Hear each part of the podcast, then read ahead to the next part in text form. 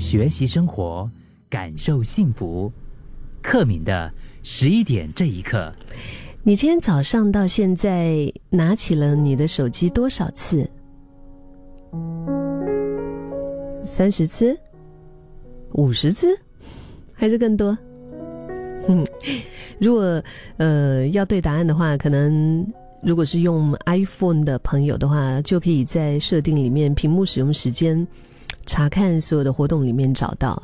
Android 的用户呢，就可以在数位健康 Apps 里面可以找得到。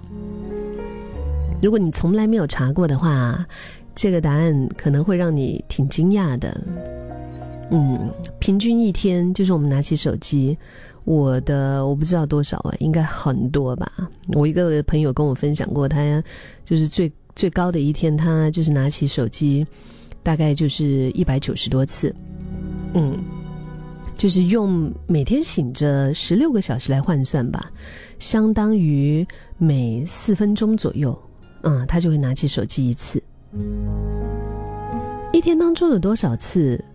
你也是不由自主的就唤醒了屏幕，就会看一眼你还不知道是不是真的重要的一些讯息。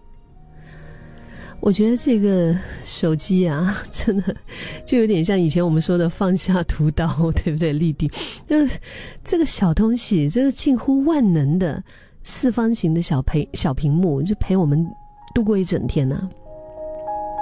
我们不管去哪里做什么。有一些人就是洗澡啊、上厕所啊，都要拿着手机进去。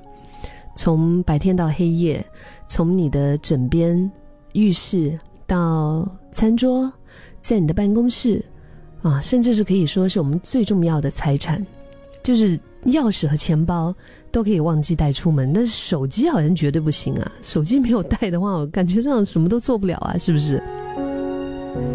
它的确是提供了很多的便利。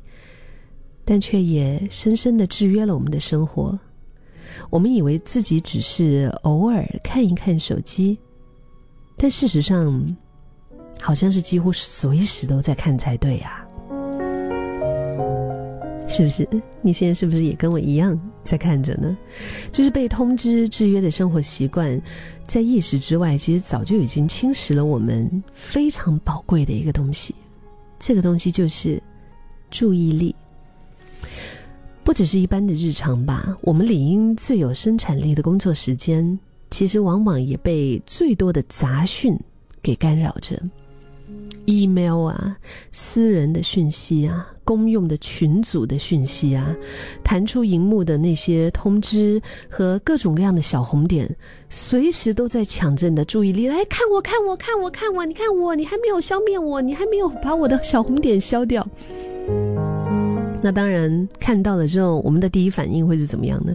我们往往也是点开啊，我们就想要把它马上给处理掉。这种不加思索的反应，其实最容易危及我们的生产力。科学家做了非常多的实验来证明，即使是一个微不足道的小小的分心，都会直接干扰你的生产力。我们的大脑在任务间的切换呢，其实是需要耗费能量的。切换任务之后呢，你的注意力就会短暂的停留在前一项的工作，所以从开始直到进入专心状态，会需要时间适应。你以为你没有受到阻碍啊？你认为自己哎呀，我 OK 的啦，我习惯毛其他啊，我可以一心多用的吗？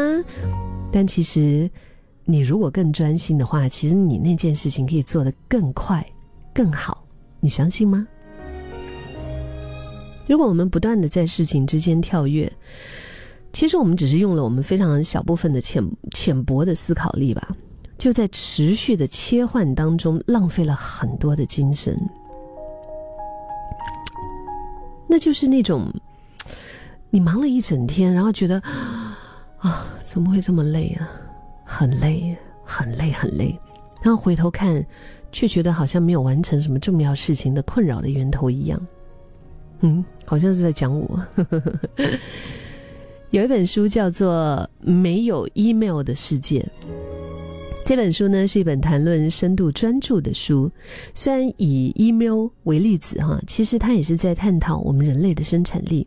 我们人类在几十年的时间内发明了电子通讯，我们习惯甚至成瘾于在讯息上处理各种的事情。但是刻在 DNA 里面的那些习性，跟洞穴人其实没有太大的差别。我们还是只是擅长古老的察言观色，还有一次只做好一件事情。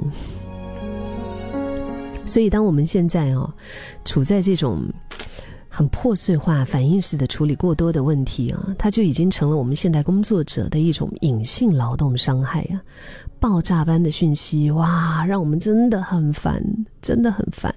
然后，除了我们没有办法专注，直接影响了工作效率以外，也常常会有人为了取得干净的专注时间加班。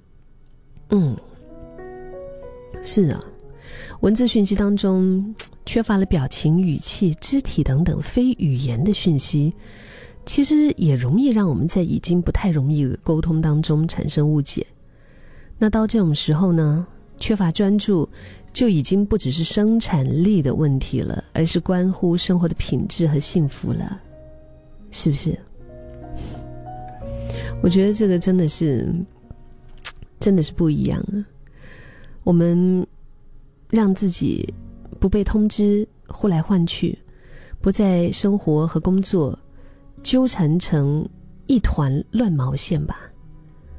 就是如果我们活在一个天天埋头苦干、时刻都陷于资讯焦虑的社会，我觉得能够平静下来，认真的把一件事情好好做完，先不要管说做的好不好，这个进入 专注的过程，其实本身就是一个很大的奖励了。找回生命的控制权，就从找回专注力开始。